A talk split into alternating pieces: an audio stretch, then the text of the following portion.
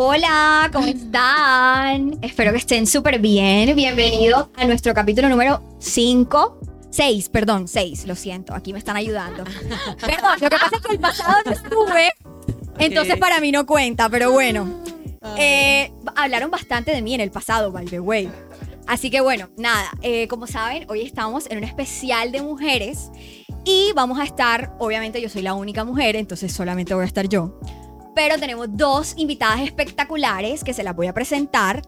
Y como saben, eh, en este momento, además de que, o sea, además de abrir este espacio para hablar acerca del Día de la Mujer, quisimos traer dos mujeres porque sentimos que estas personas que están aquí tienen una idea clara y concisa de lo que es el Día de la Mujer para ellas. No quisimos traer hombres, aunque hubiese sido muy interesante, la verdad Melissa lo dijo, pero, pero sentimos que al final del día eh, nosotras somos quienes tenemos que hablar de lo que vivimos diariamente con este tema. Entonces, nada, les presento primero a Meli. Hola, hola, ¿cómo están? Eh, la pueden encontrar en Instagram como arroba Melisa ya cállate. Ella también tiene un podcast que de hecho se llama así, arroba Melisa ya cállate. Y ella toca temas muy interesantes acerca de, en general, la filosofía de la vida, de la vida literalmente. Y tenemos aquí a Yoba, que eh, tiene un blog que se llama arroba la moral distraída en donde toca temas específicamente de la mujer y todo lo que la mujer tiene que atravesar con esta sociedad tan retrógrada en la que vivimos. Entonces, nada, eh, de verdad que estamos muy emocionados, Luchito, Luigi y yo, de tener a estas dos mujeres de invitadas el día de hoy. Como saben, este es un espacio abierto, literalmente, en donde en este caso no seremos tres amigos, sino tres amigas, hablando acerca de temas sin temores, sin tabúes, sin censura, literalmente. Aquí pueden decir vulgaridades, pensamientos locos, lo que ustedes quieran decir es totalmente aceptado. Me encantó la parte de las vulgaridades. Todo, todo se puede decir aquí. Y la idea es que podamos tener una conversación 100% abierta y cero políticamente correcta. Es decir, que ustedes pueden hablar lo que ustedes de todo, de todo, Así es, totalmente. Por supuesto, queremos recordar que este espacio es mayor para 18 años, es decir, que si usted no tiene 18, vaya a buscar un adulto responsable que le pueda explicar todas las barbaridades que aquí vamos a decir. Y pues obviamente eh, vamos también a saludar a nuestro equipo. Está Luchito detrás de cámaras, eh, también está Edinson de Brian Coast, también vamos a saludar a Brian, aunque está en la distancia. Luigi, que también está en la distancia. Y pues obviamente a Mike Tafacha, que nos puede prestar este espacio tan hermoso que es Bacano Apps. Entonces, nada, hoy vamos a comenzar este tema y quiero iniciarlo eh, conversando específicamente acerca del Día de la Mujer, que es eso del 8 de marzo. Eh, obviamente, si ustedes tienen un trasfondo histórico, si nos quieren compartir ese trasfondo histórico, sería espectacular. Em, y bueno, nada, no sé quién toma la batuta acá, si quien quiere comenzar. Yo obviamente no voy a comenzar porque pues las estoy invitando a ustedes. Así que nada, ¿quién quiere comenzar?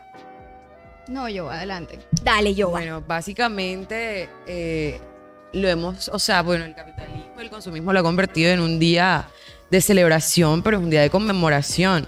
y es. como la fecha para darle de verdad valor a ese proceso que hemos vivido las mujeres, o sea, y no hay una vaina que me llene más de orgullo que ser mujer. Es una cosa loca porque en general todas las comunidades han vivido su proceso, pero el momento en el que estamos, o sea, la etapa en la que estamos es muy crack, todo lo que hemos logrado, nuestros sueldos, nuestro voto, nuestra decisión sobre nuestro cuerpo, es como que, o sea, no debería ser un día, pero bueno, aprovechando pues la fecha, es como el momento para en serio conmemorar a todas esas mujeres que literal dieron su vida por este proceso. Así es. Entonces es una vaina de verdad Increíble. Increíble en donde estamos. O sea, yo básicamente por eso surgió mi page, porque yo decía, necesito un espacio en serio donde yo quiero crear una comunidad y donde las viejas nos tiremos love, marica. Y las redes están, aquí, aquí me gusta que digas eso de que las mujeres nos tiremos love. Porque ¿sabes qué pasa? Que siento que a veces pensamos que los hombres son quienes nos tiran hate. Sí, no. Es cierto, es cierto que nos tiran hate. O sea, es cierto de que siempre va a existir el morboso. Es cierto que siempre sí, no, total. El hombre súper hijo de puta, el hombre súper machista. Sí va a existir. Sí, existe. Pero nosotras también. No, las mujeres somos unas venenosas de mierda, marica. total, total. Un poquito de maldad ahí. Y, y, es muy triste, ¿sabes? Se más duro entre las viejas. Es una cosa loca Pero es que, a ver, o sea, no solamente hablamos de un contexto eh, como pares de amigos, sino Sí. que socialmente nos han enseñado a ser competitivas, porque es que la mujer se ha ido ganando espacios a las malas, no ha sido a las buenas. Por algo tenemos un Día de la Mujer, Sí. por algo es que estamos conmemorando una fecha que literalmente celebra lo que de, bueno, celebra, conmemora, Conmemora, lo que lo que deberíamos o sea, lo que deberíamos tener ya, o sea, lo- Exactamente. normal. lo normal, lo normal. Lo que debería ser normal. Y Sí. fíjate que esto de lo normal es fuerte porque a veces uno dice como que pues debería ser normal que la mujer no la borbocen en la calle. Debería ser normal que la mujer pueda mostrar sus pechos sin ningún tipo de, de atención eh, por parte de hombres, incluso hasta de mujeres. Hay mujeres incluso que cuando ven a una mujer sin brasier se escandalizan. Claro, me pasa a diario, Sí, gracias. no. Porque le Por ejemplo, yo le más decía, la libertad del otro. Yo le decía ahorita a Yoba como que, hey, me encanta que hoy no tenga brasier, aunque ella, aclaro, nunca utiliza brasier. Eh, solamente en el trabajo que se tiene que poner bralets, pero bueno. Eh, me gusta, por favor. Si estás viendo eso, amigo, quiero que sepas que deben existir la liberación de pezones. Eh, pero no, eh, eh, eso de, de no de, de tener que cubrirte los pezones cuando el hombre también tiene pezones. Eh, no joda, incluso hasta, te voy a decir algo bien fuerte y es, hay mujeres que les avergüenza que por ejemplo se ponen un pantalón y se les vea toda la parte La de su, de figura, la figura de su la vagina, silueta, exactamente, la figura de su vagina y se avergüenzan y tú dices, hey, el man todo el tiempo tiene que tener un bulto ahí. Bulto. Ajá, Así que como que, ¿por qué carajo yo tendría que ocultar el mío? Sí, de acuerdo, de acuerdo. Total. Total. es un poco contradictorio, pero ajá, uno como que lo acepta. Y quisiera tocar un punto con ustedes, ya que pues obviamente también son mujeres como yo, y es acerca de este día y el consumismo que mencionaste. Como que, ¿qué esperamos nosotras de o sea, como mujeres que se conmemore en el Día de la Mujer? ¿Qué esperarías tú, Meli, que se conmemorara en el Día de la Mujer? ¿Qué esperaría yo que se conmemorara en el Día de la Mujer? Sabes que, por ejemplo, bueno, y de pronto voy a, no sé si voy a responder exactamente tu pregunta, pero hay algo en particular que a mí a veces, se los confieso, me molesta un poco del Día de la Mujer. Y es que a veces se torna el discurso del Día de la Mujer en torno a un discurso de los espacios sexuales que ha ganado la mujer. Ok. Ok, porque para mí ese es un tema importante, sin embargo, no es el todo y no es el fondo del Día de la Mujer. ¿Por qué? Porque también hay, hay un tema de educación, hay un tema, o sea, digo de educación de aprendizaje, ¿sí? O sea, Sí, claro. hay un tema político también de fondo y es en los espacios políticos que está ganando la mujer. Hay un tema pues de libertad y en el sentido de autonomía como ser humano, más allá de la cosificación sexual que se nos han atribuido a nuestro cuerpo y que no solamente le han atribuido los otros, sino que nosotras mismas nos atribuimos a nuestro cuerpo. Sí, claro. Que eso es algo de lo que me gustaría hablar ahorita y es de pronto del, del, del manifiesto que sacaron las feministas francesas, que les quiero leer y en verdad me encantaría compartir pensamientos con ustedes. Adelante. De hecho, no lo puedes leer ahora, ahora mismo si no, quieres. No, no, no, ahorita, ahorita. Vamos, vamos vamos, vamos tanteando, vamos tanteando, vamos tanteando, vamos tanteando. Ajá. Eh, pero realmente creo que es, creo que es un día perfecto para, para conmemorar todos los espacios, o sea, no solamente uno, no solamente mi cuerpo, es la educación, es la política, es mi lugar como ser humano y el empoderamiento también que, que, que lleva del, del yo y también del ser mujer, o sea, ¿qué Totalmente. es ser mujer? O sea, y, que- y que socialmente, ¿qué nos han enseñado que es ser mujer? ¿Y qué te has dicho a ti misma que es ser mujer? Porque también es una pregunta muy interna, o sea, Es más- muy más allá- íntima. más- es muy íntima, porque es una... Hoy, hoy, hoy justamente, o sea, cuando, cuando vi que Lady puso la historia de, de como hablando un poco de lo que iba a pasar hoy, a mí hay una, femi- o sea, una feminista y una, una autora colombiana que me gusta mucho que se llama Vanessa Rosales. Si no la conocen, las invito a mirarla. Es- es-. Espectacular. o sea, es una, es una Quiero que sepan, quiero que sepan que esta mujer escribe divino. Si no han, en verdad, si no han ido a su a su blog, es espectacular. O sea, tienen que, tienen que leer lo que ella escribe porque es muy espectacular. De pronto hasta, bueno, ya que la conoces, me imagino que te inspiras un poco en todas estas mujeres. Y es muy cool porque la forma también como tú expresas esos, esas ideas Sí, que total. tienes fuera del hecho de tu realidad, porque me imagino que a ti también te tocará salirte un poco de tu realidad para poder expresar ciertas ideas que no hacen parte de tu realidad, porque Claro. hay cositas que obviamente tú no vives, pero que sí otras mujeres vivimos. Vivido, claro. Siempre, yo lo menciono así, que siempre me pongo zapatos diferentes. Como, marica, me pongo los zapatos de todos, pero tengo que hablar por todas. Punto. Así es, tal Así es. cual. Bueno, y para cerrar, creo que esta frase resumió, que fue la que puso hoy en la historia, y dice, no existe una manera incorrecta de ser mujer. Porque creo que socialmente nos han dicho muchas formas de ser mujer y realmente a veces no nos hemos hecho la pregunta interna, o sea, para ti qué es ser mujer. O sea, y para ti qué es ser mujer, sí, y desde la decisión que quieras tomar, porque es que también obviamente se van creando muchos discursos, muchos discursos en torno al ser mujer, que también tú dices, bueno, y si yo no respondo a ese patrón, entonces, ¿qué soy? ¿Qué soy? menos, Soy. soy ¿Qué menos. soy? O Exactamente. sea, ¿qué soy? ¿Qué soy? Exactamente. Entonces, para mí es un día que se conmemoran los espacios, pero que también se conmemora la pregunta y la pregunta íntima. O sea, Sí, sí, como que no es que la tengas que exponer en redes sociales o que se la tengas que compartir a tus amigos. Simplemente es como analizarlo, interiorizarlo y además si necesitas evaluarlo con alguien, pues ir a un psicólogo o, o- o compartirlo de pronto con personas con las que tú te sientas en un espacio seguro. Porque a veces no es ni siquiera hablar con mamá y papá, que eso lo hemos mencionado aquí un montón de veces. eh, es hablarlo con las personas adecuadas que te vayan a dar una respuesta imparcial y que te vayan a dar una respuesta que, que sí te va a dar ese valor y, es- y esa respuesta que y que te amplíe el espectro, que al final del día cuando uno hace preguntas es lo que uno realmente quiere, no solamente quedarse con sus mismas respuestas, sino mirar un poco más allá, bueno, incomodarme un poco. Así es. Bueno, Yoba, y cuéntanos para ti qué es ser mujer. que me estaba haciendo la pregunta ahora que estaba hablando y era como, ¿en serio? ¿Qué es ser mujer? Literal, es como luchar diario desde que me levanto y lidiar con mil vainas. O sea, ey, Tu día a día, ¿cómo crack. es? No, yo me levanto y es como, voy al carro y están todos mis vecinos morboseándome, esperando. Y es como, mal parido, o sea, busquen oficio. Es una cosa loca, es como que desde que me he visto estoy pensando en, tengo que cuidarme, tengo que estar decente porque me van a morbosear, porque me van a mirar. Y de verdad no debería ser así, yo debería tener la tranquilidad de poder ser. Y de hecho lo soy porque finalmente me vale full verga. eh, o sea, como me miren o lo que me vayan a decir, pero la mitad, me atrevería a decir que el 90% no son así. Todo el mundo vive cohibido. Así es. Ser mujer es como crear diariamente, o sea, eh, lo que la sociedad espera de ti. O sea, es como que, marica, me esfuerzo por cumplir un rol, pero en realidad siempre están cohibidas. Entonces, es un proceso súper complejo. Es algo que yo te digo, por ejemplo, una cosa que yo disfruto muchísimo de las redes es ver viejas en cuera. O sea, me place. Me place. Hola. Es que no se estaba escuchando lo que ella estaba diciendo, pero ya se va a acercar. Necesito que hagas el amor con el micrófono. Mm. Diablo, no me den idea. La costumbre. Este, es como, marica, ver viejas en cueras y yo veo el hate que le tiran, como, marica, le encanta mostrar el culo y tal. Ey, está súper operada.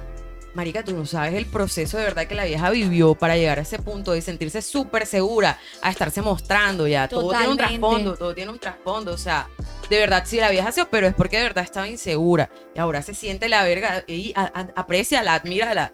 Listo, que ya la mujer. Además, apláudele el hecho de que ahora sí tiene la seguridad. Exactamente, para o sea, poder hacerlo. estamos en una era en que en serio las mujeres ya no nos debemos envidiar, o sea, pesémonos, ya, basta. En serio, o sea, Sí, ya sí. eso no va. Es cierto. Y además, además es, es muy cliché, pero es algo que debe existir. Mira que ayer yo estaba viendo en Netflix. Netflix tiene una manera de mercadear bastante fuerte. Y es que cuando se van acercando fechas que son consumistas, Sí. ellos sacan películas Ajá, o, sí, o sacan series, series, o sacan sí. cosas que tienen que ver con esa al tema. con ese tema. Y recientemente eh, publicaron dos, bueno, un montón de vainas. Publicaron una serie que es mexicana, que habla aquí que dos mamás, una vaina loca de que cambiaron los bebés y no sé qué. Bueno, eso no tiene mucho que ver, pero sí con el rol de madre. Entonces, obviamente, la madre, la mujer. Entonces, hay una señora que es súper estricta, ta, ta, ta, ta, ta, ta, ta o sea, heteronormal, ¿verdad? Y hay otra chica que es gay, que es joven, que tiene una vida pues un poquito no tan correcta, como diríamos. Fuera de Es sus madre, estándares. es madre soltera, su mamá también fue madre soltera, la abuela vive lejos, no sé qué. O sea, tienen dos contextos de vida totalmente distintos y resulta que les intercambian los bebés. Y yo aquí pongo en tela de juicio por qué tienen que mostrar esa diferencia entre las dos madres.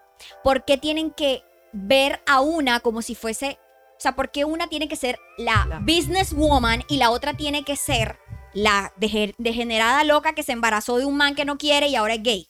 No sé, como que es un mensaje que no está tan cool Claro. porque está casi que degenerando a la otra persona.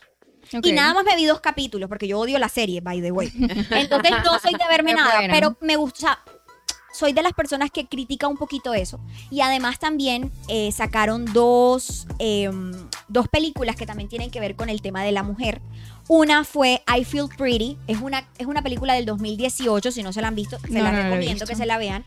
Es una película en donde es una mujer que pues físicamente ella no es delgada ni mucho menos y trabaja para una revista que vende belleza, que vende maquillaje. Y la tienen escondida en un eh, en una bodega en lo más en Chinatown en Nueva York. O sea, ese es el peor sector de Nueva Ajá, York. sí. Y las, eh, el edificio principal de la sede de la vaina de maquillaje queda en, obviamente, en, en Times Square. Entonces, claro, a ella la tienen como. Ella trabaja además sola en la bodega con el bodeguero y el de IT, que es como el del software y toda esta vaina. Y es una película bien fuerte porque a la vieja le, o sea, la vieja se mete un, se pega un totazo en la cabeza y ella físicamente está igualita a como estaba antes. Es decir, gruesecita, pues gordita, etcétera, Ujú. etcétera. Y ella se siente diferente cuando se pega el golpe en la cabeza. Ok. Ella no se ve diferente, ella se siente diferente. Se la cree. Y tanto se la cree que ella le dice a las amigas, es que yo soy otra persona, ustedes me reconocen. Y, y las amigas se quedan como que ven acá, o sea, Eres ¿cómo la así? misma. Eres la misma, ¿cómo así? Pero la vieja se siente tan la verga que en el trabajo le va mejor, la ascienden, se vuelve casi que vicepresidenta de la compañía, o sea, pasan 68 mil mierderos. Y cuando va a hacer la última presentación antes de volverse vicepresidenta, resulta que em, se pega otro totazo y vuelve como que a la realidad. Luego en la presentación se da cuenta de que nunca cambió. Ajá, exacto. ¿Y por qué nosotros no hacemos esa evaluación con nuestro físico? Eso que tú hablabas de que la mujer es un todo, siento que a veces solamente lo llevamos al plano físico. Ok. Y es una realidad. Siempre, o sea, siempre evaluamos nuestro conocimiento basado en la imagen. Yo que soy asesor de imagen, te puedo decir que el 100% de la, de, la, de la asesoría de imagen es mental. Nunca es física, jamás. O sea, tú Total. no le vas a decir a tu cliente como asesor, es que esto se te ve bien o esto se te ve mal. Tú haces eso y el man te puede, o sea, te puede decir, yo no te contrato. Claro. Yo lo primero que hago es, ya fuiste al psicólogo. Si ya fuiste al psicólogo y está bien, o sea, yo evalúo a la persona antes de, antes de tratarla. Porque si no ha ido al psicólogo y tiene un problema de trasfondo y de autoestima, ¿cómo la voy a ayudar en algo que yo no soy profesional? Entonces, esas son cosas que a veces me, me chocan un poquito y, y todos estos statements de que tiene que ser de esta forma para que se vea bien, no está tan cool. Por eso te decía que lo del tema del consumismo a veces no me parece. Porque sexualizan, casi que vuelven a la mujer como un factor de consumo, porque entonces las flores y los chocolates y todo este tipo de cosas. Aclaro, hombre, si estás por ahí y quieres regalarme chocolates y flores, no me, no me molesto para nada. Pero, pero, o sea, Pero ey, regálamelas el- otro el- día, o sea, Exacto. regálamelas un día que te nazca, no, no, porque, no porque me las quiera regalar por el Día de la Mujer. No. Entonces, eh, me gustaría también que ustedes me dijeran cómo les ha ido con esas experiencias de hombres o bueno, mujeres, ya que, bueno, ¿tú, tú eres hetero o eres bi? Porque yo todavía sigo confusa. No sé quién soy. lo que venga, lo que venga, que me guste eso. Ok, perfecto. Bueno, Giovanna que tiene una, una, una amplia gama de personas en su... Mami, por favor, no escuches esto. No es apto, no es apto. Eh, ¿Cómo les ha ido con esas experiencias de, de relaciones interpersonales? Ya sea con amigos, con parejas, con parejas no tan parejas. No, no, no, no, no. No, O sea, adelante. Hubo miradas, hubo hubo adelante. Adelante. Bueno, básicamente, eh, yo creo que, a ver, con el tema de las relaciones interpersonales y el tema de ser mujer, retomo un poquito lo que tú estabas hablando, el tema de la forma. Yo lo asocié mentalmente con el tema de la forma y el tema del fondo. Ok. Es decir, nosotros como, ima- imagínense que todas las etiquetas que nos han dado de ser mujer son la forma, ¿vale? Esto es una forma, rin, ran, como, como el afuera, el, el chin, chin, chin. Pero vámonos al fondo, ¿sí? personalmente creo que en todas las relaciones que he ido desarrollando, y esto es un tema que quería tocar un poquito, lo aprovecho y lo meto, pero por algo que dijo Yoa, y era el tema de la mujer y la lucha. Porque no, o sea, a ver, a lo largo de la historia yo creo que la mujer ha ido desarrollando muchas luchas. Sin embargo, yo les hago la pregunta y se las hago muy abiertamente y es si a veces la lucha, el estado de lucha no cansa. O sea, cuando tú vives en estado de lucha, te agotas. Así te es, agotas. Porque es que la luz, porque es que, a ver, ¿a quién le gusta andar por la vida con, lo- con los guantes puestos? Con los guantes puestos. Total. Entonces, por ejemplo, con respecto al tema de ser mujer y en todos esos roles que yo me he visto con los guantes puestos, por lo menos Melissa ha dicho, yo no quiero luchar con esta etiqueta que tú me has dado de ser mujer para entender mi fondo. Así que yo me voy a quitar los guantes y voy a decidir activamente Vivir en la realidad eh, que quiero eh, vivir. Exacto, como vivir en la realidad que quiero vivir, más allá de una forma, más allá de una etiqueta. Quiero que tú me valores y me mires. Y sobre todo yo darme mi espacio es por mi fondo. Y ese también es un tema, el que acabo de decir, el yo darme mi espacio. Porque es que el tema de la mujer y el tema de, de cómo se desarrolla, creo que nuestro entorno, conforme cómo lo miramos, parte de nosotras mismas. Así o sea, es. por eso personalmente yo, a ver, yo, yo, yo, yo creo, yo creo mucho y valoro mucho la- las, las etiquetas que se le han dado en torno al tema de la mujer, o sea, en torno al tema del- de, la mujer y valoro mucho el feminismo porque ha visibilizado las luchas que como nosotros, o sea, que nosotras tenemos con respecto a la sociedad, pero por lo menos yo también valoro bastante el hecho del empoderamiento humano más allá del ser mujer o el ser hombre, porque es que no de, mi, mi valor no debería estar asociado porque sea mujer. Exactamente. O sea, y el espacio no me lo debo ganar yo solamente por ser mujer, sino porque soy como tú, soy un par. Sí, claro, así soy es. un par. Digamos que ahí comparto un poquito tu idea. Yo, si te soy súper franca, cuando a mí me preguntan como que si soy feminista, yo todavía me, me hago la pregunta de si soy feminista o no, ¿O no? soy. Ok. sea, Yo también me he visto en la misma digo- encrucijada. Me soy súper franca. Yo me he visto en la misma encrucijada. ¿Por qué, por qué me hago esa pregunta? Porque tal vez yo no me siento como feminista. Yo me siento como humana. Y que como humana que soy, merezco exactamente lo mismo que cualquier el otro mismo humano. valor, el mismo. ¿Sí me entiende? De hecho, lo dije en, en un podcast, ahora no me acuerdo cuál capítulo fue, sí sé que fue en el de masculinidad frágil, pero no me acuerdo cuál fue el número. Pero sí lo dije, o sea, nosotros tenemos que ser seres humanos antes que ser mujer o antes que ser hombre. Exacto. ¿Sí Antes que una entiendes? etiqueta. Y de esto acuerdo. va relacionado mucho a, a ese tema de esa lucha que a veces se, se tre- se tergiversa ese concepto de feminismo, que es lo que le llaman el feminazi, que es un poco idiota, estúpido, en donde, hey, sí, es verdad que nosotras como mujeres, hay algunas mujeres que llevan las cosas a un, extremo, extremo. loco, Loco, de o sea, acuerdo. un extremo loco y, y tonto. Y es que, por ejemplo, voy a poner un ejemplo. Ridiculizan, lo Total, totalmente. Y que, que creen que además eh, eso es como una ayuda y resulta que no es una ayuda. Parece como si fuese empeorar la situación. Y se, se- se termina victimizando un, un movimiento que realmente pretende otra cosa completamente diferente, que es el empoderamiento de la, de la mujer, porque realmente en, en- en la búsqueda de la visibilización terminas desviándote del objetivo inicial. Exacto. Así es, totalmente. ¿Quieres decir algo antes de que... De, no, ok, perfecto. Bueno, voy a decirles, bueno, voy a saludar a las personas porque no hemos saludado a los 10 espectadores que tenemos allí. Hola. Hola. Que Lucho me está matando porque no los he saludado. Es que me he concentrado demasiado en, en hablar con ellas y por eso no los he saludado. Lo siento. ¿Cómo están? No sé quiénes son. Saluden.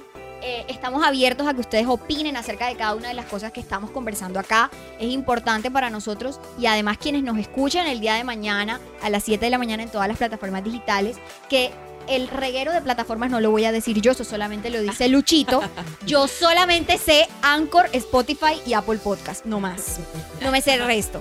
Así que, eh, bueno, nada, espero que todas sus opiniones, si son mujeres y están conectadas, nos gustaría que nos pudieran compartir esas ideas y, y esos mensajes que de pronto son importantes para nosotras y aquí podamos iniciar una conversación.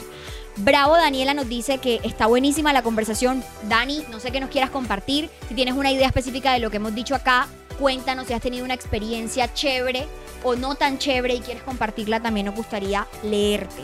Carolina también está de acuerdo contigo, Meli. Te dice que está de acuerdo contigo. No sé específicamente que está de acuerdo, pero está de acuerdo. está de acuerdo, así que bueno.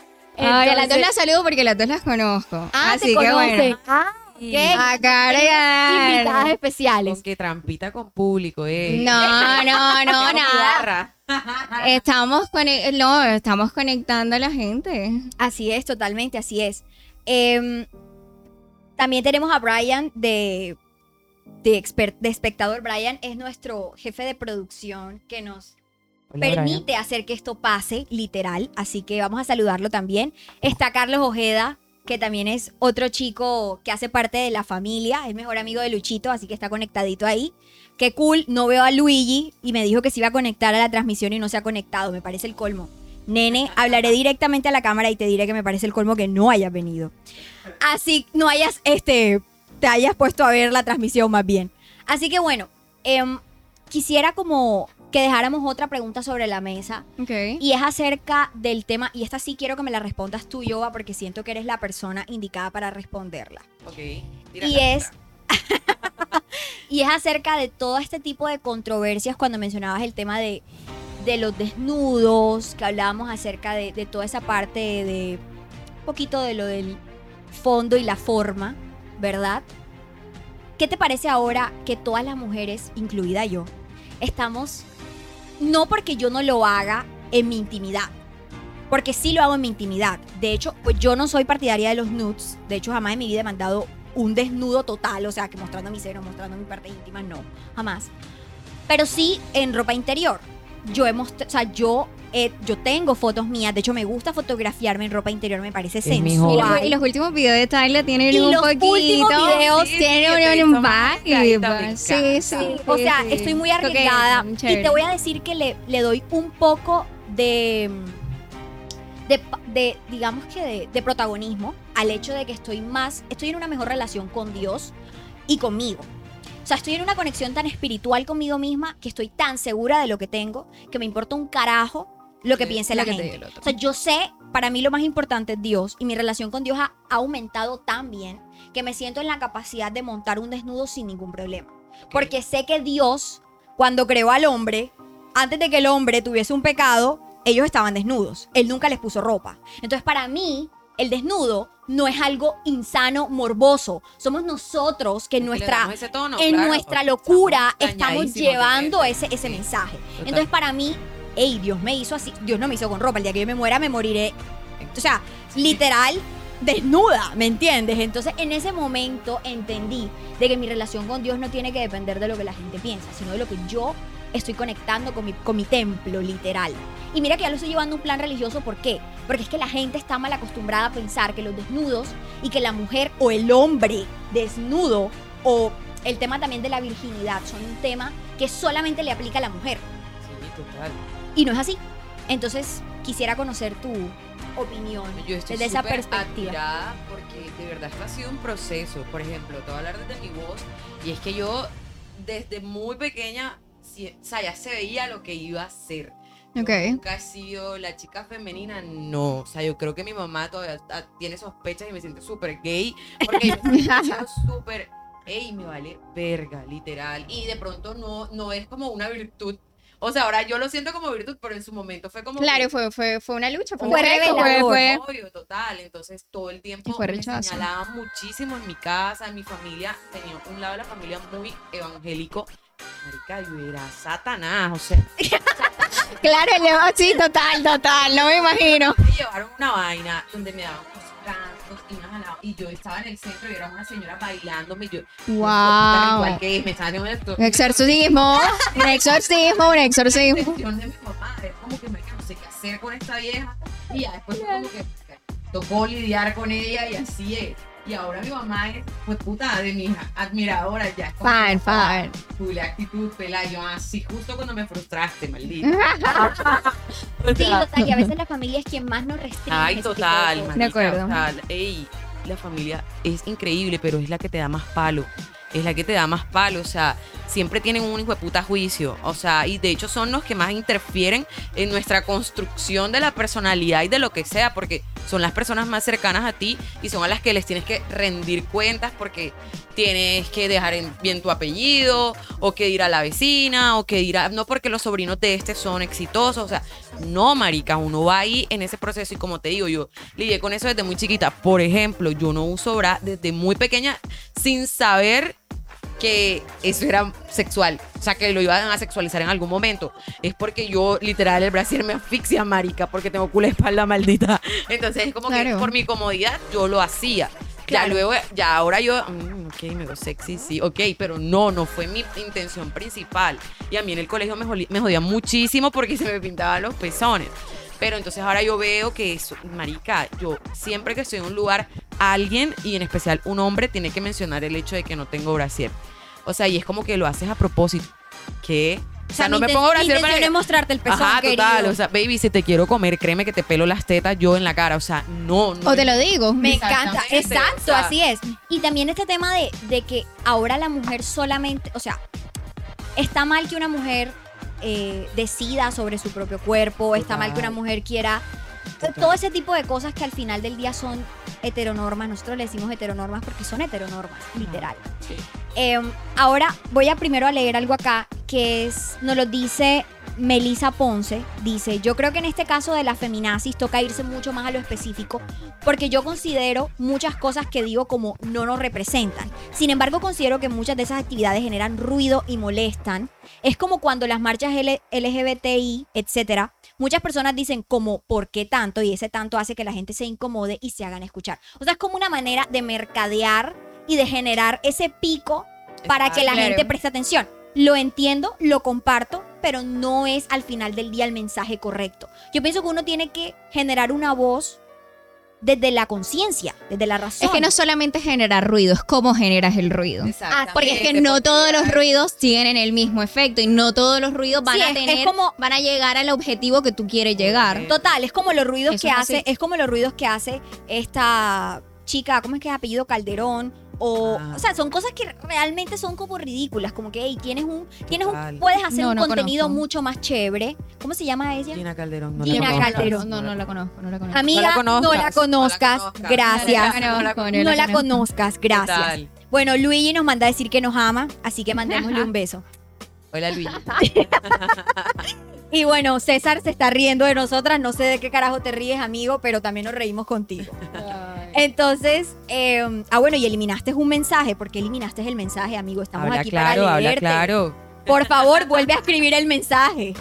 Em, y esto que tú dices de, de, de la del sexismo es bastante fuerte.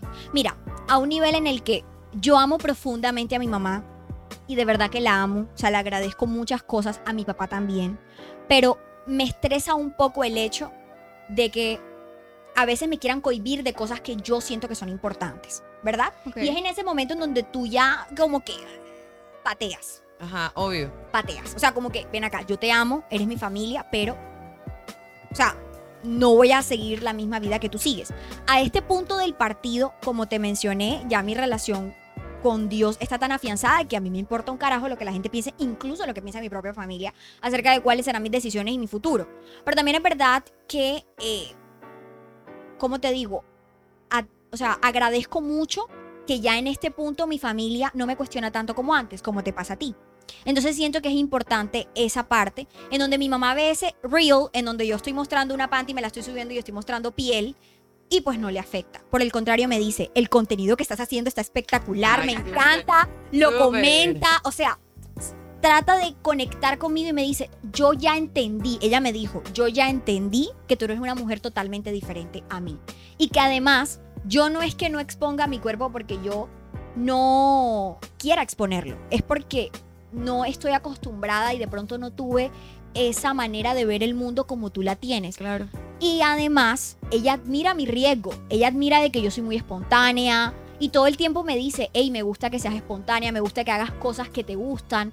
A un nivel en el que en algún momento hasta cuestionó yo tener tantos proyectos al mismo tiempo, como lo son Tila, como lo son este proyecto que es un podcast, como lo es eh, servir en la comunidad en la que yo voy, eh, que se llama Living Room, eh, como es salir con mis amigas además de eso, como es también de pronto tener otros proyectos y otras cosas totalmente distintas a Tila. Y antes ella decía, tú no vas a poder con todo eso. Y yo, ven acá, pero yo no tengo novio. Yo, no- yo necesito ocupar mi tiempo en cosas que me gusten. ¿Por qué me vas a cerrar? Hasta que un día dijo, tienes razón, tú Sí. puedes con todo. Puedes hacerlo. Exacto. Entonces, el tema de la familia siento que es importante. Así que me gustaría también escuchar tu versión de tu familia, Meli. Porque yo que la conozco sé un poquito cómo es. Bueno, bueno, con respecto al tema familiar, yo creo que, y bueno, y remonto, o sea, yo soy una mujer a veces muy como de retomar los hilos. Eh, retomo otra vez la pregunta que parte del quién es, o sea, quién eres tú. Porque para, realmente para mí la pregunta es muy identitaria, o sea, y comprendida de nuevo como un todo. Para nosotros poder de ahí, desde ahí poner límites en el proceso de autodescubrimiento y en el proceso de desarrollo personal del quiénes somos. Porque si tú no sabes quién eres, tampoco vas a saber qué tipo de límites vas a poner. Y aquí obviamente yo también hago una pausa eh, activa y sí personalmente creo que todos, o sea, todos necesitamos un acompañamiento, lo que hablábamos al principio un poco profesional Así es. o de una voz que, que, que- Claro. que te ayude realmente a poner esos límites, porque la familia, como decía yo, o sea, es como el dicho, o sea, entre más te quiero, más, más te aporreo. Sí. O sea, porque son los que más tienes cerca y son, con- son con los que has construido tu historia, sienten una libertad inmensa para entrometerse, o sea, o para dar opiniones muy a priori de las decisiones que tú estás tomando. Entonces, a pesar de que el sentido y la finalidad sea guiar, muchas veces no es guiar, sino retener. Entonces, a veces los padres creo que caen en el, en el, en el quiero lo mejor para ti, pero resulta que no me terminas dando lo mejor para mí, sino que terminas restringiendo lo que yo considero, de hecho, que es lo mejor para mí. Exactamente. Totalmente. Entonces, bueno, ahí por lo menos yo creo que hay muchas, muchas cosas que ha- ha- han tenido en cuenta, por lo menos en mi, en mi desarrollo personal. Yo me crié también en un hogar, bueno, no, no en un hogar, sino con una mamá cristiana, eh, a la cual le valoro y le aprecio y le agradezco muchas cosas. Porque creo que también, y eso también puede ser un tema muy interesante para desarrollarla acá, y es el rol de nuestra mamá para comprendernos como mujeres. Sí, claro. Porque es, o sea, sin duda es como nuestro primer, nuestro primer acercamiento, nuestra primera figura, la primera que nos da imaginarios claros, entre comillas, sobre lo que es ser mujer. Entonces, a partir de ahí tú empiezas a tomar una serie de decisiones con respecto a ti misma que si luego más adelante no los evalúas y no dices, oye, espérate, que a lo mejor yo he aceptado estas cosas sin ni siquiera ponerles un filtro, empiezas a decir, he tomado un montón de decisiones en automático que al final del día a lo mejor no me representan, no me Así es. constituyen, no me identifico.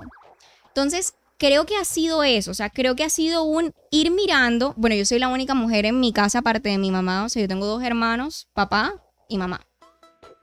En mi caso ha sido bastante curioso, pero porque siendo la menor y siendo la única mujer, también tienes una serie como de, de cargas y como de atributos bien chistosos, ¿no? Uno, la primera, no, eres la consentida de la casa. Ah, sí. Eres la consentida de la casa, pura mierda. Aquí, aquí no hay consentidos de la casa. Aquí, de hecho, hay chicos que son pares míos y que a lo mejor, a pesar de que ustedes no lo crean, pueden llegar a ser más consentidos que uno. O sea, normal. O sea, cero, cero como por ejemplo esas etiquetas eh, que normalmente uno pensaría como que son así. Y obviamente también hay un tema de que yo soy el, el como el juguetico de prueba de mis papás, porque soy la única niña.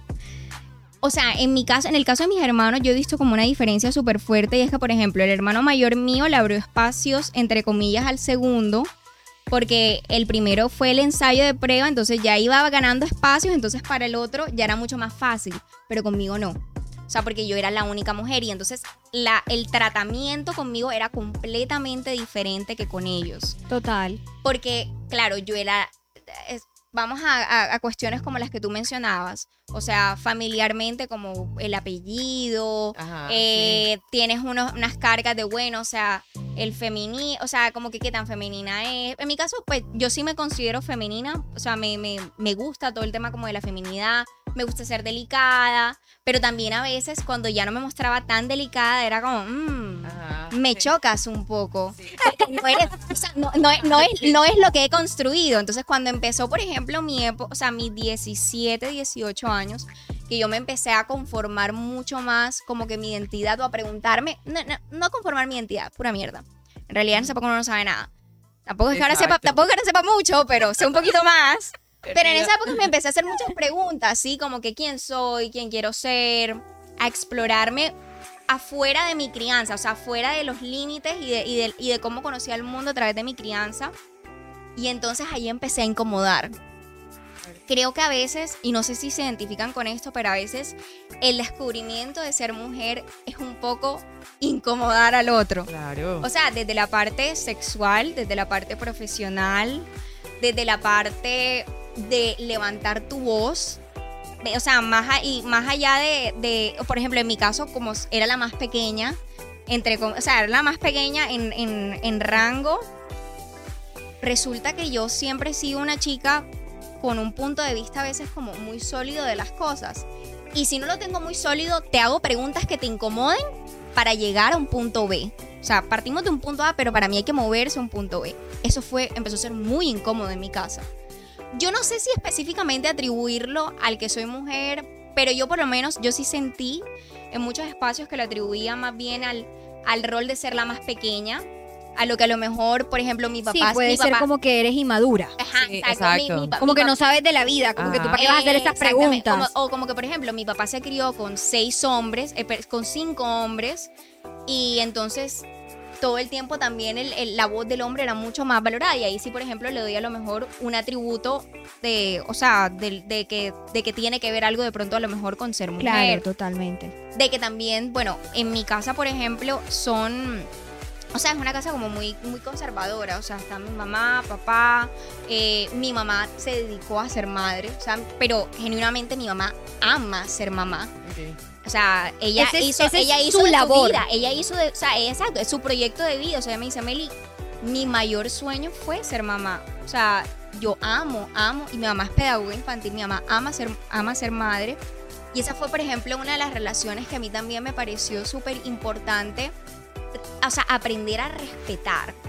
Porque también, por ejemplo, ahora tenemos este rol de ser mujer de, bueno, ganarnos todos los espacios, trabajar, ser independientes, ser educadas, pero de repente te encuentras con esta historia que te dice, ajá, mi sueño fue ser mamá y no por eso, so- soy menos, entre comillas, como Total. mujer. Totalmente de Mujer, acuerdo. mujer. Sí, sí, total. O sea, como que si quiero o no quiero ser madre, pues eso es algo que yo decido. Y aquí, aquí, sí- aquí sí me gustaría preguntarte a ti, Jova. Diablos. Me pone nerviosa. Bueno, no, no preguntarte si quieres ser o no, se- o no quieres ser madre, sino qué piensas tú con ese tema de la maternidad. ¿A ti cómo te ha tocado en tu familia ya que has tenido ese trasfondo? Antes de que me contestes, voy a leer varias cositas que nos han puesto porque en verdad están bien interesantes y se las tengo que compartir. Carolina nos Oh. dijo, estoy de acuerdo con lo del ruido y de cómo generarlo, pero considero que cada persona tiene luchas distintas y por lo tanto narrativas distintas. Es cierto, cada persona tiene contextos y realidades diferentes y no podemos venir a, a A juzgar minimizar, ni a minimizar la experiencia porque del otro. cada experiencia es diferente. Total. Melissa Ponce nos dice, ¿cuál creen que es el papel que juega o debe jugar el hombre en la lucha y conmemoración? Esta pregunta está interesante. Creo que la vamos a responder después de lo que vamos a, a decir acá. Luigi dice que pues está de acuerdo con Carolina y que no podemos hablar desde el privilegio. Es verdad. Y luego nos dice, pero hay realidades completamente diferentes y por tanto sus narrativas pueden ser pateantes, sí, chocantes para muchos, porque estamos en el privilegio, no dejan de ser narrativas válidas y necesarias. César nos dice, es cierto, afortunadamente estas generaciones somos más libres en comparación con nuestros familiares más adultos que se preocupan mucho por el qué dirán. Es verdad, como que es tu vida, tú haces con tu vida lo que tú decidas hacer con ella y nadie tiene por qué hacerlo. Em, y también nos dice, somos más abiertos por cuestionar lo que nosotros, lo que nuestros mayores asumían como normal. Total, o sea, hay que cuestionar eso, que era lo que tú mencionabas, como que, bueno, si el sueño de una mujer es ser madre, pues tú por qué lo tienes que cuestionar. Sí. Eso no es sinónimo de que ella es retrógrada, ni mucho menos. Si ella tiene ese espíritu maternal, ¿por qué se lo vas a matar? Eh, Como también es respetable que una mujer no, No quiera, quiera ser, madre. Obvio. ¿verdad? Em, y, y aquí por eso te hago la pregunta, Yoba. ¿Tú, ¿Tú qué piensas con respecto al tema de la maternidad? De hecho, creo que tienes, un, tienes una historia basada en eso y me parece interesante y quiero que la, la toquemos eh, Sí, ahora. eh, para mí la maternidad es una decisión totalmente individual, marica. O sea, tú decides, o sea, es tu decisión, o sea, yo nunca, o sea, nunca he tenido ese espíritu maternal. Yo cargo un bebé cinco minutos y ya me pica. O sea, no puedo, de verdad. No ha sido como que, ay, soy muy rebelde y no quiero tener hijos. No, marico, o sea, yo veo a mis amigas y todo es como que, oye, mira, si yo digo que a los 30, y yo, y yo a los 30 no me veo como un hijo ni por el hueputa. Y mi mamá siempre me dice como, marica, yo, yo sé que contigo ya, mi sueño de ser abuela, ahí no fue. Tiene ¿Y tú tienes mi hermano? hermanita. Tiene la Ah, esperanza de tienes mi hermanita hermano. que tiene 14. Mi mamá es como que, mi papá tiene cáncer y le hizo metástasis y ya está en culo de crisis de me va a morir, me va a morir, me va a morir. Por favor, regálame un nieto, lo quiero conocer. Y yo, esa hijo de puta manipulación, échase la otra. O sea, no me vengas con esos cuentos, yo no voy a parir. No voy a parir, no sé qué pueda pasar en este momento. y además de que tú no puedes vivir por los sueños de otra persona. Exactamente. Nuevamente a cuestionar el que dirán. Exactamente, o sea, es como que de verdad no lo siento igual, uno no- o sea, no es como un definitivo porque de verdad, qué tal que yo no sé, en algún momento me organice con alguien y me, me timbre, no sé qué pueda pasar, pero sinceramente no he tenido pero ni medio pensamiento. Y es una vaina que es súper respetable. En mi casa mi mamá ya me decía como que, oye, yo vaya, te independizaste, tienes el trabajo estable, ya estás. Lo que normalmente la gente dirá en estable, estable eh, ya puedes tener un bebé. Que mami, no, no puedo ni yo. O sea, no tengo ni puta idea de qué hacer Eso con es mi vida. que irresponsable. Es súper irresponsable. Y te voy a decir que de mi ciclo de amigas, de mi núcleo de amigas, creo que nada más mi mejor amiga y yo somos las únicas sin hijos. O sea, Del es- resto todas. Es una cosa loca. De mi- por ejemplo, mis compañeras del colegio, todas tienen hijos de mi grupo. Todas. Todas. Es una cosa loca. ¿Cuán- ¿Tú cuántos años tienes, Joa? 25. Ok. Y ya O sea que son madres jóvenes. son madres jóvenes y por decisión. Es Ah, o sea, ellas decidieron Exacto. tener hijos. Pero es que ahí vamos. Pero ahí o sea, está bien. yo- yo- Exacto, ¿no? Súper, súper, pero.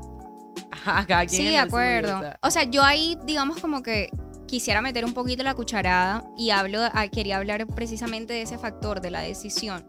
Realmente para mí hay, hay algo, hay algo bien curioso que yo hablaba con una persona el otro día y era cómo a nosotros a veces en la vida nos preparan para, entre comillas, las grandes cosas como estudiar una carrera. O sea, he- hemos tenido súper retorcidas todas las ideas de, las grandes, de los grandes pasos en la vida. Estudiar una carrera, que al final del día a veces no nos terminamos ni, ni siquiera identificando con esa carrera, pero no nos preparan ni nos enseñan a tomar decisiones asertivas en cuanto a lo verdaderamente, como entre comillas, importante y es, bueno, o sea, soy, soy mujer. ¿Cómo quiero, o sea, cómo Melissa quiere desarrollarse como mujer? ¿Quiero ser mamá? ¿Sí o no? Bueno, si tomo el paso de ser padre o ser madre, ¿cómo quiero ser mamá? ¿Cómo quiero ser papá? Y es realmente ir a la, o sea, ir a ti mismo y eh, basado en el autoconocimiento de verdad tomar esa decisión. Pensando Totalmente. en lo que es, pensando en lo que implica, o sea, y mirando el espectro completo, porque también no se trata como de, o sea, de, de tomar, de tomar posturas eh, impulsivas, de, o sea, porque por ejemplo, hoy, no, hoy, hoy puede dar miedo, mañana a lo mejor lo que decías tú, a lo mejor no. Por eso creo, personalmente yo creo mucho en, en ese proceso de autoconocimiento muy constante para realmente nosotros tener la capacidad Ay, como de mirar el espectro superior, por ejemplo, con temas tan importantes como la maternidad. Totalmente. Había algo, había, había algo que tú mencionabas y era como el espíritu materno. Sí, claro. A, a mí hay algo como que me llama mucho la atención y me No es espíritu materno, yo El- diría que la, la decisión de querer ser madre. Porque es que, mira, Pero el espíritu maternal existe, Sí, marica, eh. Sí. sí, o sea, yo, yo, es por, por eso yo hablo, eh, por eso hablo específicamente del espíritu materno. Yo el otro día estaba escuchando una conferencia de un psicólogo eh, en el cual él habla, él se llama Jordan Peterson, para el que esté intrigado del nombre. Eh, el man, el man es, un tipo como que es muy biológico, o sea, digamos, él es cero políticamente correcto, o sea, cero políticamente correcto. no, de hecho nosotros como seres humanos, haciendo un paréntesis, estamos diseñados para procrear. Sí, Exactamente. O sea, o sea, él nuestro hablaba- cuerpo está hablaba- diseñado para procrear. hablaba- Nosotros estamos, hablaba- o sea, nosotros estamos para parir. él hablaba, Sí. Sí, sí, exacto, sí. O sea, él hablaba, él hablaba un poco de lo importante que es conocer tu perfil psicológico, o sea, y tu perfil, eh, sí, ah, voy a ponerlo así en esos términos, no soy psicóloga, eh, para realmente como que tomar una decisión tan importante como lo es ser o no ser madre, pero porque él dice que llega un punto, o sea, que la mayoría de los pacientes que él ha tenido llegan a un punto de su mayoría de edad en el que realmente no quieren estar solos.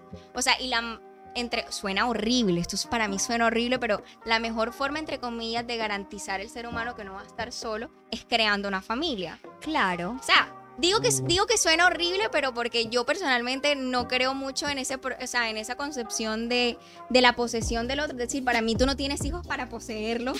Este es un concepto bastante retorcido, o sea, hay Eso es mucho- enfermo. hay, mucho- hay muchos padres que tienen hijos para hacer de su vida lo que no pudieron y entonces todo lo empiezan a plasmar en el hijo. Exactamente. Entonces, como que tienen hijos para crearse la vida que no tuvieron, eso está bastante heavy. Entonces, yo personalmente creo por eso mucho en el autoconocimiento, porque realmente hay que comprender las decisiones desde todo su espectro, no solo desde, desde lo fashion, ¿ya? O sea, desde, desde la tendencia. Sí, desde lo cool de ser mamá, desde lo cool de ser más joven, Exactamente. de lo cool de ser, de lo cool de tener un esposo. o sea, 100%. que como así, marica. Y luego es el en qué vaca loca me metí. Exactamente. O sea, ¿cómo- Bueno, cómo el cómo tema- el, el tema es bastante heavy porque eh, digamos que, que yo particularmente con esto del aborto, yo siento que, que nosotras como mujeres, volviendo nuevamente al tema de la soli- solidarización, ¿sí? Solidarización es Sí. la palabra. eh, tenemos que solidarizarnos. Por ejemplo, esta historia que contaba yo es una historia súper fuerte que en verdad si ustedes no la han leído, tienen que ir arroba la moral Vayan, por distraída favor, les va a encantar. porque les va a Es encantar, o sea, es muy fuerte. Yo en cierta medida me identifico un poco con la historia de la chica, em, porque viví una experiencia muy fuerte que en algún momento de la vida comentaremos cuando tengamos un podcast hablando acerca del aborto y sería muy cool que pudieras estar aquí como para que pudieras hablar acerca de esa, historia. Em, yo no, o sea, yo no estoy en contra del aborto. De hecho, me parece que es lo adecuado. Nosotros debemos tener un ambiente seguro para una mujer que puede morir en ese Claro. momento, porque ahí estás exponiendo tu vida, literalmente. Pero además de esto, eh, lo quiero llevar a un plano de decisión. Es decir, la legalización del aborto no está directamente proporcional a la decisión que vaya a tomar la mujer de si quiere o no quiere abortar o quiere o no quiere tener familia. Es que tú le des a esa persona el espacio y la, eh, digamos, el derecho a tener una, un espacio saludable para poder hacer algo que de pronto no es por su irresponsabilidad, porque de pronto sí se pudo estar cuidando, porque de pronto sí puede estar con una persona que, que si se estaba Sí, cuidando sí, se puso un condón o que Exacto. o que está tomando pastillas o que de pronto ya tiene un, algún dispositivo, ¿verdad? Que no la deja tener bebés.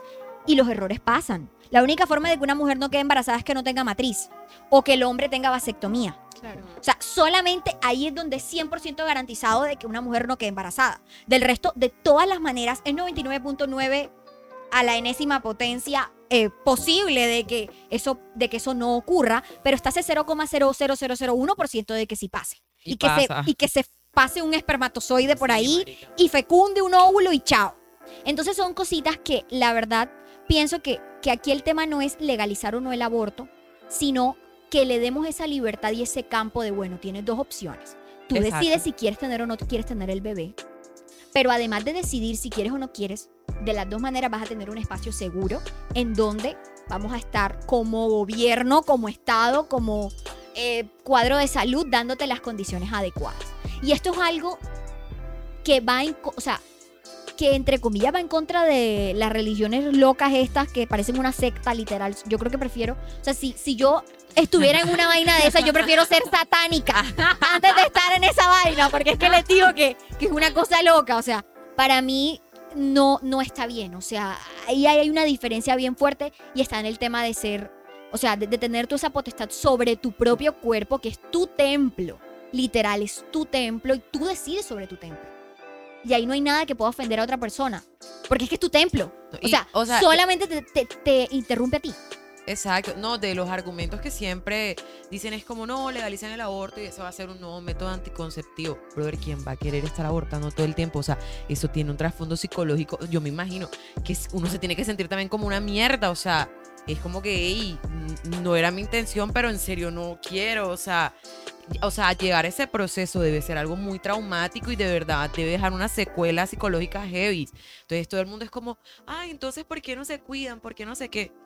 Brother, está el error, o sea, hay una probabilidad, puede pasar, o sea, no creo que alguien se quiera embarazar para abortar, o sea, es que no tiene coherencia, entonces, de verdad, me imputa demasiado. Yo soy la loca que me tiro con todas las tías en los comentarios del Heraldo, o sea, literal, con el tema del aborto y las vainas, porque No, y unas, odio, cosas, y o unas sea, cosas locas en donde un niño, una niña muy pequeña tiene entonces que, que someterse a un parto. O sea, explica. ¿Qué? O sea, no. O sea, con respecto al tema del aborto, personalmente, hay algo que es un dato.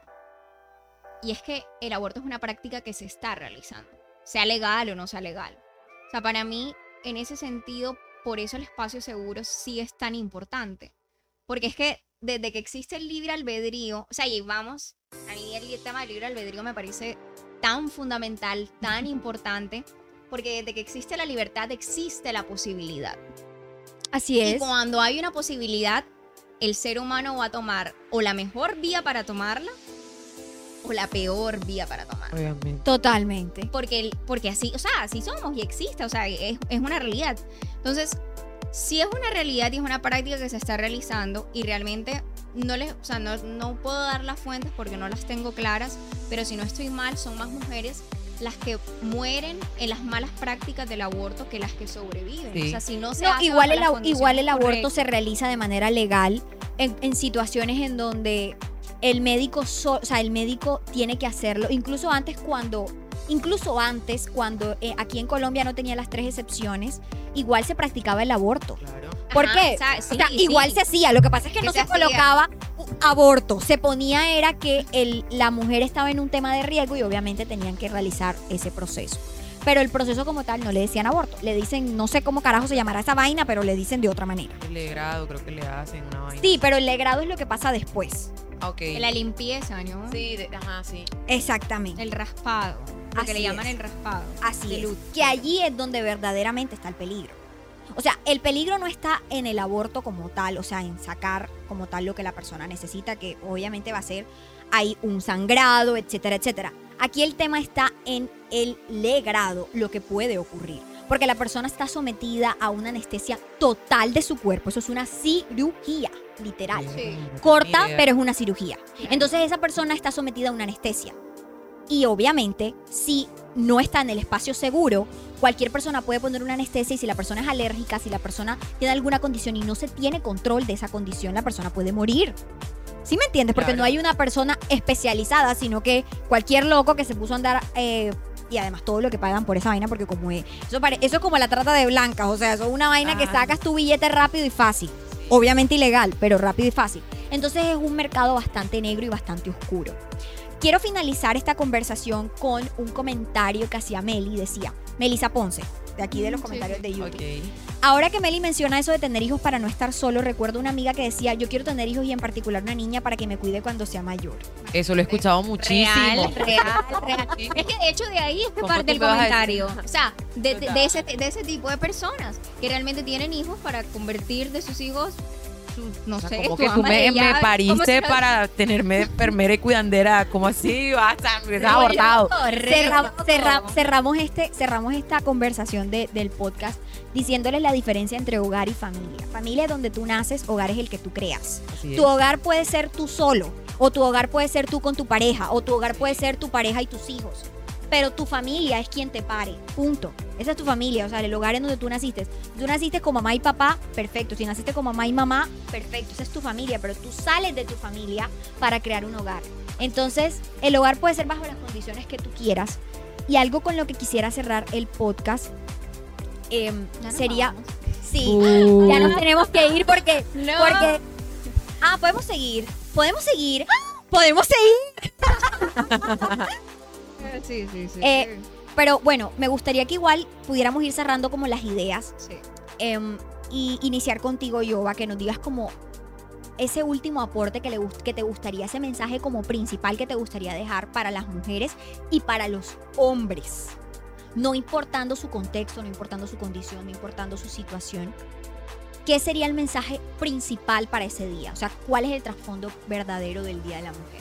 Yo lo resumiría a, marica, vivamos en respeto. O sea, a esta sociedad le falta respeto. Y es tolerancia. Eso, y tolerancia, obvio, empatía, marica. La gente no es empática, todo el mundo tiene un puto juicio acerca de todo. Y no tiene nunca como conciencia de lo que dicen. Ahorita que estábamos hablando de lo del aborto, eh, lo siento si voy a retroceder un poquito, No, tranquila. pero es como que todo el mundo tiene un juicio, pero de verdad no atacamos el problema. O sea, por ejemplo, en, en mi, a mí en mi casa nunca me hablaron de sexualidad. Es un tema que me apasiona, creo que todo el mundo lo sabe. Ella pero- fue sexóloga en otra vida. Sí, yo creo, total. Y, y a mí nunca en mi vida me hablaron de sexualidad. O sea, y es que todos entramos bien chamaquitos a la vida sexual y sin mucho conocimiento. Nosotros somos seres sexuales. Desde que naces. Desde que nacemos, ser- total. Desde que nacemos porque naces por una vagina, Eh, amigo. Exactamente. O po- bueno, si naces en cesárea, ok, pero igual te iban a parir por una vagina, Yo amigo. nací en cesárea igual. Amiga. Hipersexual. Eso no depende. Sí, por naturaleza, así que realmente el sexo debería ser de los temas más normales de hablar desde niños. Muy apropiadamente, o sea, muy acorde al contexto Claro, y a la etapa de obvio, cada quien, Obvio, pero es algo necesario, o sea, y por eso pasan tantas cagadas, o sea, porque de verdad no tenemos ni puta idea. O sea, entramos sin calentar al partido, es como que voy a probar y lo que fue fue. Y por eso hay embarazos adolescentes, por eso hay tantas enfermedades de transmisión sexual sueltas, por eso está esa cadena de mierda que tú te acuestas con alguien y no tienes ni puta idea de cuánta gente tiene atrás, o sea, por eso, entonces te decía, es como que nadie le aporta el problema, porque en serio, no sé, la alcaldía, los colegios, de verdad no se toman eso en serio y, y le dan prioridad a un tema que finalmente desde el inicio es algo que, marica, todos culeamos, todos culeamos y O todos vamos a culearemos en culear. algún Todos- momento. todos Todos vamos a culearemos, culear, sí. exactamente. Amigo, si tienes 14 años, vas a culiar algún día. Amiga, si tienes 14 años, vas a culiar algún día. Exactamente. Entonces es como que, hey, prepárennos Yo no a sé eso. si YouTube te amamos, no sé si esa palabra de culeo la vas a hacer. Leo, Leo, Leo. Lo siento, mi palabra favorita. Me ha resistido a no decirla. Ah, no te preocupes. Pero entonces es como que eso, para mí eso es prioridad, marica. Yo tengo una hermana de 14 años y todo el tiempo le hablo sin pelos en la lengua. O sea, Totalmente. marica, tienes 14 y sé que ahorita vas a culear. Abre el ojo con lo que haces porque, pues puta, un pelado quiere ser mamá. Y ella sí me dice como que yo quiero ser mamá, pero mucho más adelante. Y yo, bueno, entonces abre bien esas patas con cuidado lo que vas a hacer porque, marica, una cagada de esa no hay vuelta atrás. O sea, Claro.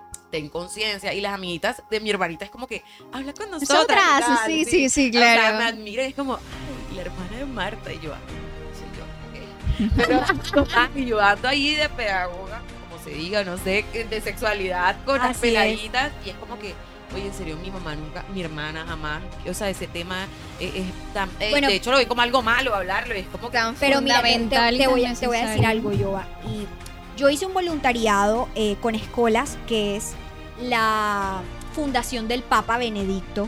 ¿Qué? Del Papa Francisco, perdón, del papado, es del papado. Es una fundación a nivel mundial, se llama Escolas. Escolas eh, recurrentes, no sé qué miércoles, ahora no me acuerdo el nombre. El tema es que la, el programa que ellos mayormente tienen es en jóvenes, adultos jóvenes, es decir, chicos de décimo y once grado o de los últimos años del colegio, en donde ellos hacen proyectos de lo que quisieran que de pronto en sus escuelas hubiese. Es un tema 100% educativo. Y yo participé como voluntaria y la mayoría de los proyectos que ellos decían era acerca de educación sexual. Estos proyectos son para colegios de escasos recursos o públicos. Pueden ser públicos, pero no todos los colegios públicos son de escasos recursos, Sí. quiero decirlo. Sí. Entonces, hay muchos colegios de todo tipo, colegios incluso que están en situaciones deplorables, en donde la mayoría de los estudiantes son niños que están envueltos desde los 12 y 11 años en situaciones súper terribles. Y es bastante fuerte que una niña de, 13, de 14 o 15 años que está en décimo u 11 grado me salga diciendo que su amiguito lo asesinaron o que su, o que su compañero, su grupo de amigos eh, fue violado o cosas así súper terribles que en verdad tú te, ater- o sea, tú te aterrorizas de escuchar esas Claro. cosas en una en un programa de el papado, o sea, son cosas bastante fuertes. Y cuando yo tuve esta experiencia, me pasaba este tema de la educación sexual con los colegios. Y quiero decirte algo que me marcó toda mi vida. La familia de mi mamá y de mi papá, ambas son de educadores, es decir, ellos son maestros. Yo Ok. tengo dos tíos profesores, la esposa de mi tío también es profesor, y además son del SENA, o sea, de programas que son eh, del gobierno. Mi abuela fue profesora durante 40 años, mi Wow. mamá fue profesora, eh, mis bisabuelas también fueron profesoras, o sea, yo tengo una cadena de educación bastante alta y te puedo decir que el problema no es que los colegios eduquen, es que los padres hogar, no permiten también, o sea. que el colegio lo haga. Entonces crean este tipo de sectas, le llamo yo, en donde le dicen al colegio, tú no puedes hablar de sexo porque yo no quiero que tú le hables a mi hijo de sexo. Claro. Tú lo puedes hacer, pero a mi hijo lo tienes que sacar. Entonces imagínate, un programa hablando de educación sexual y a ningún niño lo dejan entrar. O sea, es un tema súper fuerte. Súper fuerte porque independientemente de que el padre quiera o no, el niño va a experimentar cosas. Exactamente. Así es. ¿Sí me entiendes? Y sería muy feo que un niño de 12, 13 años esté en un ambiente como estos, bien marginales, bien fuertes, y de pronto tenga un tío, un familiar que lo pueda violar o que le pueda hacer algún daño y ese niño no sepa que le está pasando eso. Exactamente. Entonces, son cosas que, por lo menos en el caso de las mujeres, nosotras estamos mucho más expuest- expuestas. Y además que esas niñas que viven en esos sitios se desarrollan a los 8 y 9 años Sí, o sea, a tempranas edades son unas nenas, o sea, no son ni siquiera preadolescentes, son unas niñas. Entonces es una inseguridad terrible que están viviendo esas niñas. Y es, para mí, es la cosa más triste y, y es la cosa más terrible de todas. Porque tú tienes que pensar no solamente en el que es consciente, sino en el que de verdad no sabe absolutamente nada y está expuesto a un embarazo a los nueve años. Es que es muy fuerte. Mira, de hecho César lo- aquí lo dice. El problema parte de muchos padres convierten el tema sexual como un tabú. Hay que recordar que las marchas por la familia del 2016. No sé qué es las marchas de la familia, ¿tú las conoces? Del 2016. Sí, yo tampoco. No sé, César, ilumínanos, por favor. La culpa es de los padres, 100%. O sea, Total. porque los colegios pueden crear, pero es que el colegio es el segundo puente de educación. Es que no hemos comprendido, de hecho, la familia como la, la primera fuente de información que recibimos, recibimos. desde la crianza. Desde el nacimiento. Y desde el, exacto, exacto, o sea, desde, la- desde el nacimiento, desde, la, desde el seno que se está formando ahí en tu familia. Porque realmente son los primeros fuentes de información. Total. Y ahí volvemos al tema que hablábamos al principio y es, piensa, ¿quieres ser mami o papi? Ajá, ¿Sí o exacto. no? Y Total, todo lo que y, eso a- y además, y además todo lo que conlleva volvemos Todo el al tema de ser, de ser mujer. Porque eh, eso también es otra cosa. Yo no cuestiono el hecho de que, de que por nosotros eh, se pueda procrear, pero también es verdad que estamos en una población en donde ya no necesitamos más seres No, humanos. Basta. O sea, yo voy a hacer, voy a, voy a, voy a decir esto y, y- y sé que va a sonar bien fuerte, pero la población no necesita más seres humanos, amigos. Ya nosotros estamos más que suficientes, a menos de que ustedes quieran que el COVID acabe con la mitad de la población y obviamente tengamos que repoblar el mundo. Pero del resto, nosotros no necesitamos más personas. Parece mentira, pero es la verdad. O sea, en China matan al siguiente bebé que tengan, solamente pueden tener un, Un bebé. bebé, Si sí. tienes otro bebé, te lo matan o tienes que salir del país. Punto. No hay, no hay opción, o sea, no hay otra opción. Aquí en Colombia deberían hacer exactamente lo Lo mismo, mismo. demandar a la persona que tenga otro bebé, sobre todo si tiene situaciones deplorables económicas. Claro. Y yo les digo que yo me, o sea, yo quedé aterrorizada cuando vi a niñas de, 18 de, de 20 años, 22 años, con 8 hijos, no sé cuántos abortos, o sea, una cosa que yo me quedaba Sí, escenarios que tú dices de película. Exacto. O sea, de, ni, o ni siquiera de película, de terror. Terror. de terror, de terror, porque es que es horrible. Bueno, aquí César nos está diciendo, César me encanta, eres definitivamente un chico informado. Por el cuento de la ideología de género, se opusieron a la enseñanza de educación sexual en los colegios a los niños. Todo en el marco de la Esa es campaña de las cartillas, de las cartillas, ¿no? En el marco de plebiscito por la paz. Wow, Ajá, exacto. fuerte. Ese es el tema de las cartillas del de Gina. Gina Paro- Parodi, ¿no? Gina Parodi, claro. Todo Así este es. tema. Sí, sino que él lo colocó como marchas por la familia. Entonces yo decía, pero eso qué carajo es. Sí, sí, sí. Entonces, eh, nada, de verdad que, que, bueno, quiero nuevamente preguntarles si quieren decir algo más, si tienen algo más que decir. Yo, Meli, no sé con qué quisieran cerrar, me gustaría escucharlas antes de cerrar.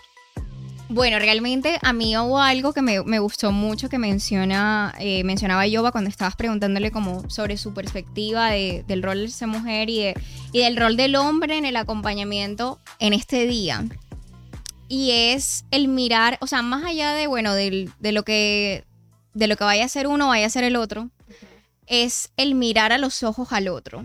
Para mí, una, una de las metáforas más bonitas con respecto, y más, más allá de bonitas, más precisas, con respecto al tema de la empatía es poder mirar a los ojos al otro y observar su historia y validar su historia, Así independientemente que sea distinta a la tuya. Tuya, claro. Y ahí, bueno, traigo a colación, si no estoy mal, también el comentario que dijo Carolina y es comprender que cada uno tiene una realidad diferente. Así es. Entonces, en esta búsqueda identitaria, en esta apertura de espacios que, que nos buscamos y que estamos en la conquista, porque la historia ha sido y la historia continúa, es... A, a mí hubo algo que, y sí lo quería decir de pronto, a pesar de que estamos en el cierre del podcast, y es comprender el momento generacional que estamos viviendo, porque es que la historia, o sea, y, la, y los momentos de emancipación, de conocimiento y de conciencia se dan precisamente por periodos históricos. O sea, es como fue, eh, no sé, hubo una época que se llamó, si no estoy mal, como el de la luz. No, no- no soy tan buena como con, No me con- con acuerdo, las partes pero- de la historia, pero, pero, pero eh, vamos así. Entonces, es comprender, bueno, en qué periodo estamos, o sea, qué- cuáles son las luchas que se están dando ahora, cu- cuál es la postura que yo voy a tomar frente a lo que está pasando ahora, para más adelante, entonces, cuando ya hayan avanzado, esto no represente una lucha para mí, sino que yo pueda ser una guía o pueda ser un mensajero de lo que estaba pasando en ese momento para poder entender por qué estamos aquí hoy ahora. Ah, ok. Entonces, eh, es como comprender un poco también esa línea de tiempo, observarla y decir, bueno, ¿qué voy a hacer yo ahora? ¿Y qué voy a hacer después cuando ya no sea esta la lucha? O sea, ¿cuál va a ser mi postura cuando ya no sea esta la lucha, sino que cambia? Porque todas las luchas y todo, todo, todo periodo histórico pasa Exacto. y mueve y va adelante. Así es. Entonces, es, totalmente. es como tener esa perspectiva del presente, digamos, tener en perspectiva, bueno, en lo que se puede llegar a convertir y sobre todo, bueno, siempre mirando como nuestro entorno, o sea, contestando. Meli, antes de que termines, aquí tienes a tu fanaticada diciéndote que por favor no olvides el, el escrito, que lo puedas como en tus Ah, palabras mostrar. Ay, sí, sí, súper Bueno, de mientras lo vas buscando. No, no, no, aquí lo tengo abierto. Ah, ok, perfecto, listo. No, aquí ya, ya, ya. Ya todo, todo está Esto está, esto está listo. instantáneo. Bueno, en realidad hay muchos fragmentos que quisiera compartir, pero hay dos puntuales que, que, que quisiera decirles. Bueno, uno, Vale. el primero es, de hecho, el párrafo final dice, los incidentes que pueden tener relación con el cuerpo de una mujer no necesariamente comprometen su dignidad. Este es, yo les digo que esto es, o sea, en verdad, yo se los digo aquí para paréntesis, léanselo, o sea, léanselo. Vas a tener que pasarnos el link. Sí, por fin. Sí, sí. Dice, los incidentes que puedan tener relación con el cuerpo de una mujer no necesariamente comprometen su dignidad y no deben, por muy difíciles que sean, convertirla necesariamente en una víctima perpetua, porque no somos reducibles a nuestro cuerpo. Nuestra libertad interior es inviolable y esta libertad que valoramos no está exenta de riesgos o responsabilidades. Le doy contexto de este manifiesto. Este manifiesto fue sacado por intelectuales franceses en contra del Me Too Movement, que tuvo, eh, que tuvo inicios allá en Estados Unidos. Sí, claro. Entonces, eh, ellas abren, por ejemplo, el párrafo diciendo, la violación es un crimen, pero el coqueteo insistente o torpe no es un crimen, ni la galantería es una agresión machista. Y ese es el inicio. Ese es, ese es el ini- Ese es el origen. Ese, ese es el origen. Ese es el origen.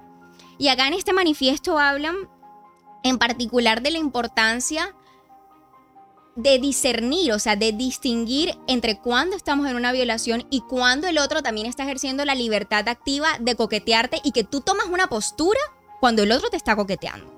Y tú tienes una postura de decisión Exacto. entre llegar a un límite y no llegar a un límite. Y aquí hubo algo, más es que imagínate, estamos en el cierre y sacan este tema, friegue. Eh, pero también aquí, por ejemplo, hablan y vamos a, vamos a, a, Pásame el a link por. WhatsApp ahora que termine. Ya mismo te lo, lo paso. dice. Pero es la característica del puritanismo tomar prestado en nombre de un llamado bien general los argumentos de la protección de las mujeres y su emancipación para vincularlas a un estado de víctimas eternas, pobres pequeñas cosas bajo la influencia de demoníacos machistas como en los tiempos de la brujería. Entonces dice, eh, y este es otro fragmentico que me encanta, dice, esta fiebre para enviar los cerdos al matadero, lejos de ayudar a las mujeres a empoderarse, en realidad sirve a los intereses de los enemigos de la libertad sexual, los extremistas religiosos, los peores reaccionarios y los que creen en nombre de una concepción sustancial de la moralidad buena y victoriana que las mujeres son seres separados, niñas con cara de adulto que exigen protección.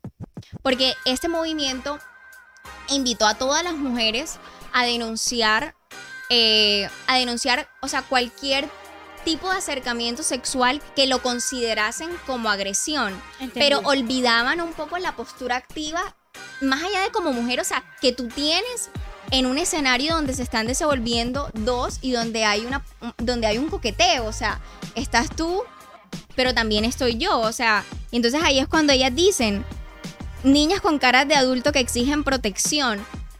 Porque es que a lo mejor al no ponerle un filtro y al no tomar tu responsabilidad y tu postura activa, que es como cierran el manifiesto, quedas tú como una niña perdida, a lo mejor que lo que está pidiendo es una protección porque no sabe decir que no. O Así porque, no, o porque no sabe tomar una postura activa y decir, bueno, ¿sabes qué? Hasta aquí me voy.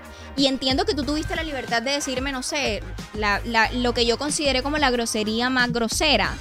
Eh, pero entiendo que tú estabas en un ejercicio también de libertad. Eso, eso es jodido.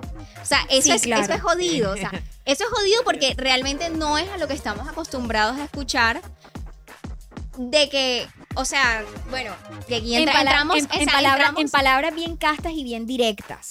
No estamos acostumbrados a escuchar que eh, la víctima, bueno, que la víctima en el caso este que tú estás hablando sería la mujer, también tiene que victimizar un poco al hombre, que es lo que entiendo, bueno, a la otra parte de... O sea, porque hay puede leer- ser una hay mujer. leer- hay que- ajá, hay que leerlo completo.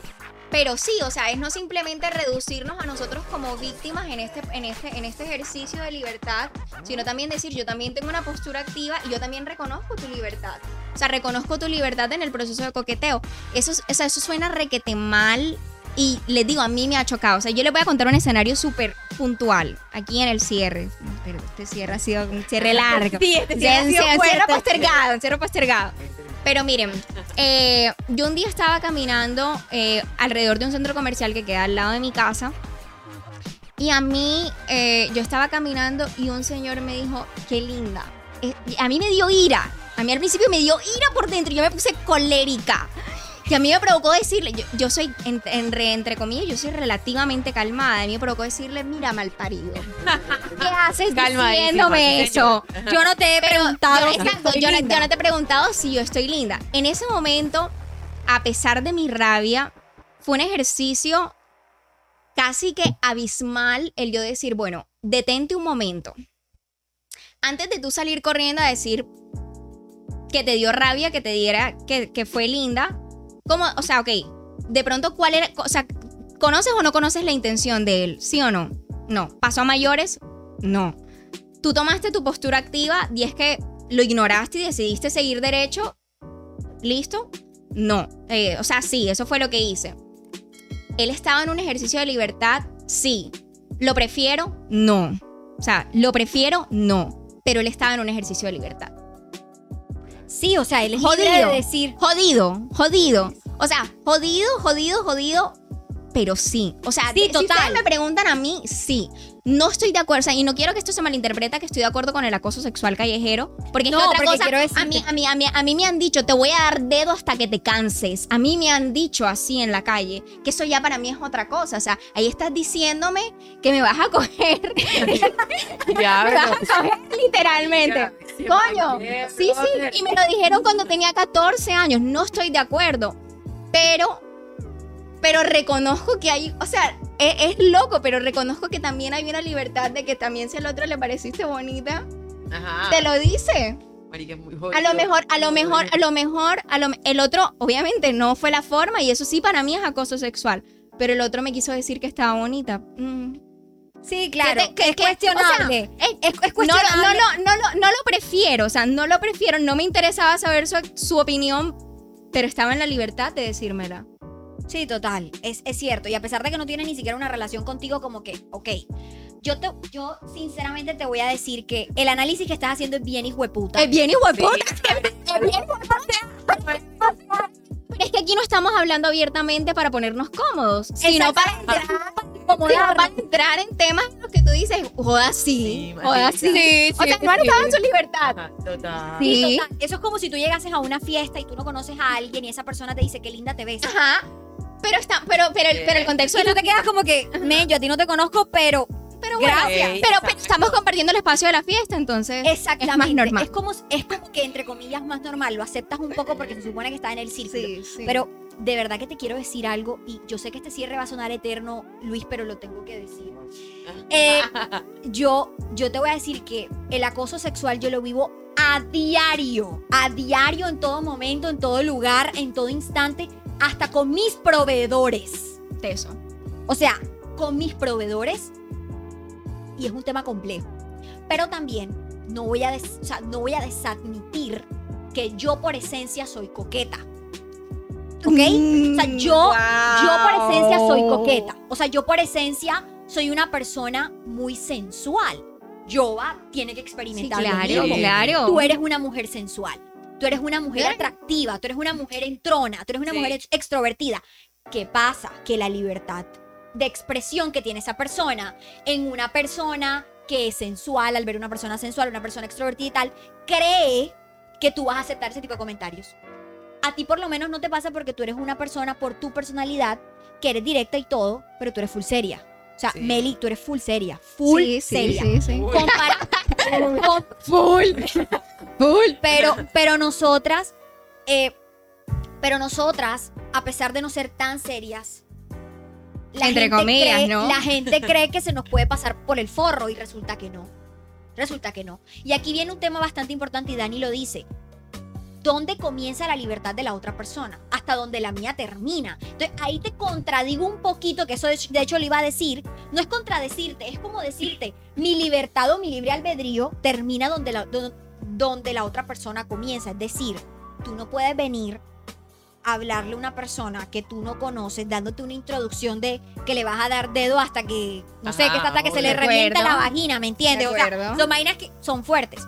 Otra cosa que a mí me pasó que fue, no me dijeron que me iban a levantar a dedo hasta que se me reventiera- reventara la vagina, pero el man me quitó el audífono, que esto lo he dicho en mis redes Wow. sociales, me quitó el audífono del, de que yo estaba escuchando música, yo estaba en ropa de gimnasio, yo entreno en short porque a mí no me gusta entrenar con leggings, odio los leggings, me causan alergia en la entrepierna, no los puedo usar. Ujú.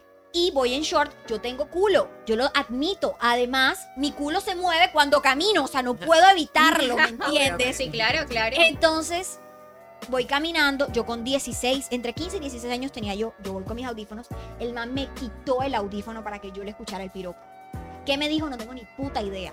Pero el hecho de que haya tomado la iniciativa a quitarme el audífono me hace Hay creer a mí, hay o sea, me hace creer a claro, mí claro. de que me pudo haber cogido el culo, de que me pudo haber cogido Claro, la claro, cara, claro. de que me pudo haber hecho cualquier cosa, ¿me entiendes? Y nadie se inmutó en toda la cantidad de personas que estaban ahí en defenderme. Nadie. Y habían un montón de personas, Meli, un montón de personas. Entonces son momentos en donde tú no jodas esa libertad y esa vaina, no. Yo, ¿sabes qué hice? No, no, Fue mi reacción. Cogí un hijo de puta piedra y se la lancé y le dije, ¿qué, me, o sea, ¿qué munda me vas a hacer? O sea, Claro. yo como que, marica, o sea, yo dije, aquí Sí, me van a claro, llorar claro, de la claro, nadie se va a claro. inmutar en decirme algo. O sea, ¿qué es esto?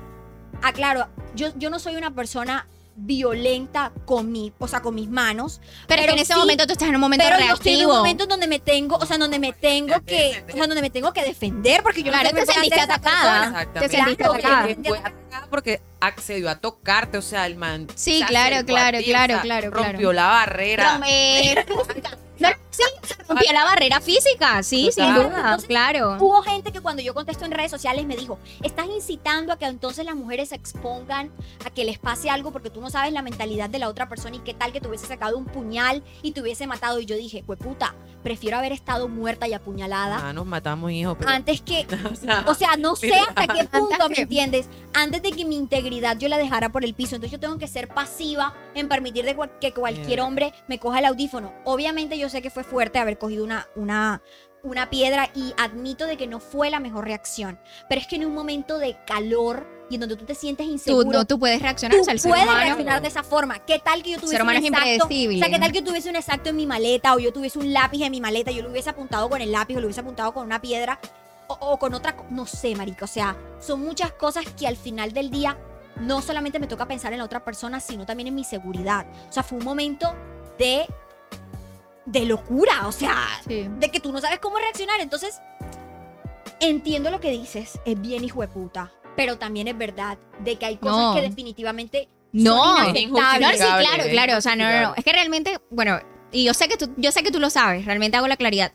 No se, o sea, no, no, No, lo, no. no lo dije, no lo dije para justificar, pero sí también para ponerlo en la mesa, porque es que también es un contrapeso del que nunca se habla. Totalmente. O sea, del que nunca se habla. Total. Yo y, y- y comprendo 100% el espacio del límite, pero también comprendo, o sea, comprendo el, el rol activo que, que uno tiene y también comprendo comprendo a que si no se rompe esa barrera, por ejemplo, ahorita hablábamos del espacio físico, o sea, él irrumpió tu espacio físico, o sea, él, tú no estabas en un momento en el que tú estabas abierta, no sé, o sea, digo... Yo iba caminando por la calle. Exacto, Ah, exacto, esa- esa- y no, y no, bueno, y en realidad uno puede estar caminando por la calle y no estar abierto, pero, ajá, el otro, lo que hablamos ahorita, el otro está ejerciendo su libertad constantemente. Sí, claro. Eh, pero, o sea, ese- fran- francamente, eh, es una línea muy delgada. O sea, es una línea muy delgada, es una línea muy delicada. Donde, y eh, este es otro tema, cuando a veces nosotros nos autovictimizamos. O sea, hay, hay que. hay- eso, eso es un tema muy importante, como que cuando realmente somos víctimas. O sea, cuando en ese momento, cuando mira, ese tipo me dijo qué linda y a mí me dio rabia, yo dije, Meli, él te está, o sea, él te está diciendo que estás bonita. No te interesa escucharlo. No me interesaba escucharlo genuinamente. Pero en el fondo yo desconocía comple- o sea, desconocía completamente su intención. Desconocía completamente eh, no sé, o sea, solamente conocía el cómo me sentía yo, o sea, el cómo me sentía yo con eso. sí, ya te Solamente, entiendo. solamente yo le puedo dar lugar al cómo yo me siento con eso y yo también lo puedo dejar irrumpir mi tranquilidad, o sea, mi, mi, mi, mi momento de paz en el que yo estoy caminando. O sea, en ese momento yo dije, ¿sabes qué? En lo que él sea que él dijo, que en el fondo no fue ninguna agresión directa contra mí, realmente no le voy a dar importancia. ¿Por qué? Porque no es relevante. Sí, y en ese momento mi postura activa va a ser ignorarlo. Total. Y punto. Total. Sí, diferente hubiese sido que te hubiese pasado lo mismo que a mí, o no sé a ti, yo, a qué tipo de experiencias te han sucedido. No, o sea, a ti lo máximo que te ha pasado, o sea, sí, lo más terrible que te ha ocurrido. Marica, pero es que a mí a diario, literal, me, me pasa. Incluso por mi personalidad, y era lo que decías, yo también soy muy coqueta y soy muy espontánea, y la gente asume que por eso tiene el derecho eh, de decirme cosas, de opinarme. A mí me pasa full en redes, por ejemplo. Yo posteo algo y tú no te imaginas cuántos DMs me llegan, por ejemplo, en. Ojo, Sin decir. vallenato, eso. Eh, montaron como una vaina y que el premio a la vieja más chuchona. Ey, toda Barranquilla me mandó ese hijo de puta meme a decirme que culé panocha, que no sé qué, que no sé cuándo. Hay personas Pero, que... o sea, te, pus- te pusieron a ti en la foto. No, no, no. Ah, qué pena, no, no, no. no. No, No, no, no, pregunto porque no conozco. Yo pregunto. Yo pregunto. Pero, pero, No, o es sea, como un meme que colocaron Exacto. premio a la mujer más chuchona y tú se lo, era como con la intención de mandar o mencionar a la persona. Ah, a mí ok, ok, el ok. Entonces, había personas con las que de verdad yo tengo confianza, mis amigas, bueno, Rita. Sí, tus amigas mamando gallo. que no conozco, uf, marica, tu panocha, no sé qué, me encantaría. Hola, hola, ok, o sea, brother, ¿qué? Yo tengo espejo, o sea, yo sé que Yo, tengo yo sé panocha. que tengo una panocha. Entre paréntesis, hey, me tengo que poner un cartón a veces porque se me parte la pata de camello. Pero, ajá, o sea, yo lo sé, no tienes que decirme que te parece que tengo culo de panocha. No te da derecho, no te conozco, quién eres, o sea, ¿qué? Entonces es una cosa loca, a mí me pasa full en redes. O sea, lo peor es que ya he llegado hasta las redes porque ya físicamente, marica, a mí en mi trabajo literal me acosan, o sea, es una cosa loca. Obviamente en la oficina tú me ves culo de seria, pero todos están en el Instagram viendo mis fotos en tanga. Entonces, Sí, como que, como que te que ay, yo- y, y ahí hay un tema, porque hasta Mm. pensarán que tú tienes una doble moral. Sí, no, total. Igual. O sea, pensar- pensarán de que tú eres una en el trabajo y otra en las redes sociales, lo cual es mentira. Porque es que tu trabajo es una cosa. Obviamente, y va totalmente vinculado a lo que es mi personalidad, a lo que yo soy, a lo que me gusta, X. Total. Total. Y que además no conocen las razones por las cuales tú estás en ese trabajo. Exacto, me toca. Tengo que pagar el arriendo, gracias. Exacto. Claro que nadie va a ¿Sí me entiendes? ti. Entonces, entonces e- es un tema complejo porque ahí me imagino que te dirán como que, bueno, y si ella no tiene esa personalidad, ¿qué carajo hace trabajando ahí? Pero eso es algo que a, ti- a- a nadie le interesa. No les importa. Sí, claro. O Listo. sea, esa es tu vida. Exactamente. Esa es tu vida. Y tu vida personal es totalmente separada a tu vida profesional. Así es. Lo cual es algo muy difícil a veces. Eh, En este tipo de, de situaciones como la tuya y la mía, por decirte algo. Que tu trabajo, no sé, no sé en qué área estés en tu trabajo, by the way. Comercial. Comercial, imagínate tú. O sea, Sí, fuerte, te- te porque expone, tratas- o sea, te- te- la- clientes, todos los días. Y si de pronto en algún momento algún cliente te quiere coquetear o te busca en Instagram, te encuentra así y dirá, esta vieja es una cosa en el trabajo y otra cosa. No, ya me pasó, o sea, un man me escribía y era como que me iba a comprar una alfombra y me decía todo el tiempo como que, pero mándame una foto tuya, mándame una foto tuya, ya te realizo el pago y yo. ¿Qué, este qué? man qué. Y yo necesitando la plata para cumplir el presupuesto. Y yo, "Joder, ¿será que la mando? No, no, pero yo como que, este man qué. O sea, culo de cosas como que te vi, te vi en la oficina, pero te vi en Instagram, mándame una foto tuya. Y yo, este man qué. O sea, de verdad, rompen literal la barrera. O sea, ¿qué? Total. Total, bueno, aquí les voy a terminar de leer los comentarios porque están bien heavy. Sí, claro. Yo creo que el límite implica el contacto, obvio, cuando ya te tocan y están violando tu esfera personal. Así es. Pero toca ver cómo lo sentiste, dice Melissa. Porque a veces, porque muchas veces, adiós linda, te dicen adiós linda y tú sientes todo el morbo y la violación. Claro, porque a veces la expresión corporal es totalmente diferente al te ves linda. claro. O sea, por poco y no te muestran el pene mientras te lo dicen. O sea, es lo único que hace falta. a mí en un bus me mostraron un pene, nunca lo olvidé. Wow, qué Fue súper heavy. Yo fuerte. estaba pequeña, yo tenía como Qué 15 años. tenaz. Y el man estaba en la silla del fondo, el bus estaba lleno y el man se estaba masturbando en el bus y yo estaba como, ¿qué digo? ¿Qué hago? O sea, me dio miedo porque sentía que literal la culpa iba a ser mía, o sea, mira cómo, o sea, el imaginario que uno tenía, yo decía, algo estoy haciendo para que ese man que tengo puesto, me bajo el short, o O sea... sea, tú eres la culpable de que el man se esté el man masturbando en el haciendo la bus. paja en el puto bus, marica. Yo decía, nadie se da cuenta, nadie dice nada. Fue una vaina súper traumática, o sea, yo he crecido, eh, o sea, viviendo escenarios bien heavy, por ejemplo. en Y en ese momento, perdóname que te haga la pregunta, ¿tú tenías la opción de quitarte? O sea, él no estaba, estaba totalmente enfrente mío, yo no estaba al lado de él, yo estaba de pie.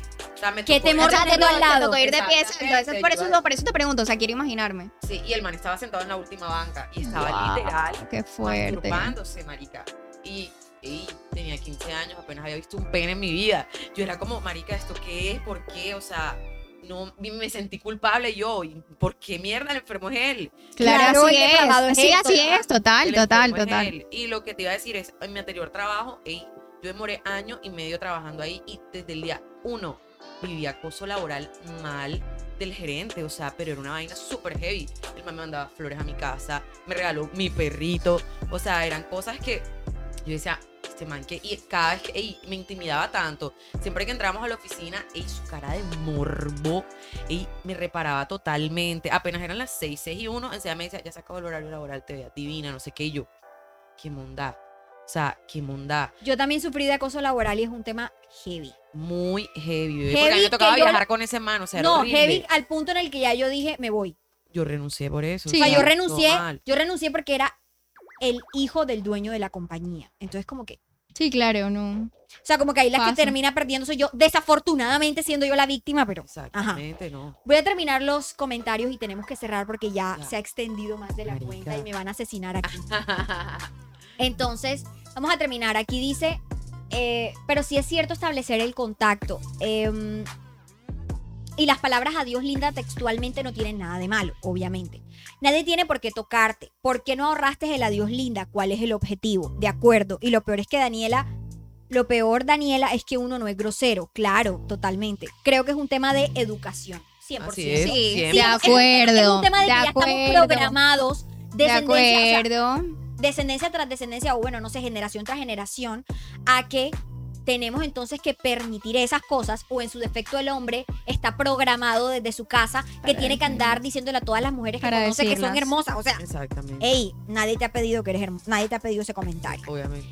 Em, obviamente, sé que quisiéramos extendernos mucho más. Yo creo que hasta Lucho se quiere sentar aquí a decirnos todo lo que piensa en su cabeza. Sí. Pero bueno, tenemos que cerrar y antes de cerrar, de verdad quisiera agradecerles profundamente a las dos por, tomarte, por tomarse ese espacio de venir hasta acá, de compartir con nosotros, de disfrutar de la tarde con nosotros. De verdad que para nosotros es un placer haberlas tenido aquí.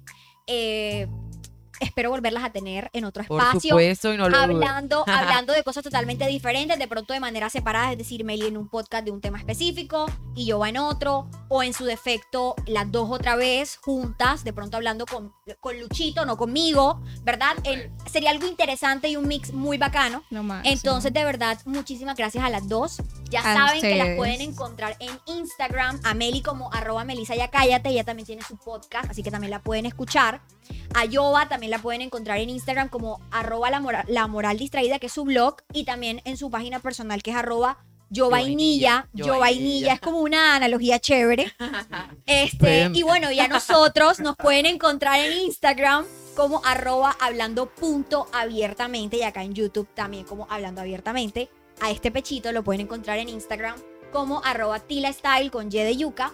Y bueno, también agradecerles a Brian Coast y a nuestro querido Edinson por permitir toda esta locura y al señor Mike Tafache por prestarnos este hermoso espacio para poder hacer esta conversación, que de verdad que es espectacular. Obviamente también tengo que saludar a mis colegas Luchito y Luigi, que son mis amores profundos y verdaderos en este espacio, y por permitir eh, entrar a la mesa a dos mujeres espectaculares. Así que, nuevamente, gracias. A ustedes, a ustedes. súper feliz de tenerlas acá. Y, eh, pues nada, esto fue Hablando Abiertamente. Lo máximo, máximo.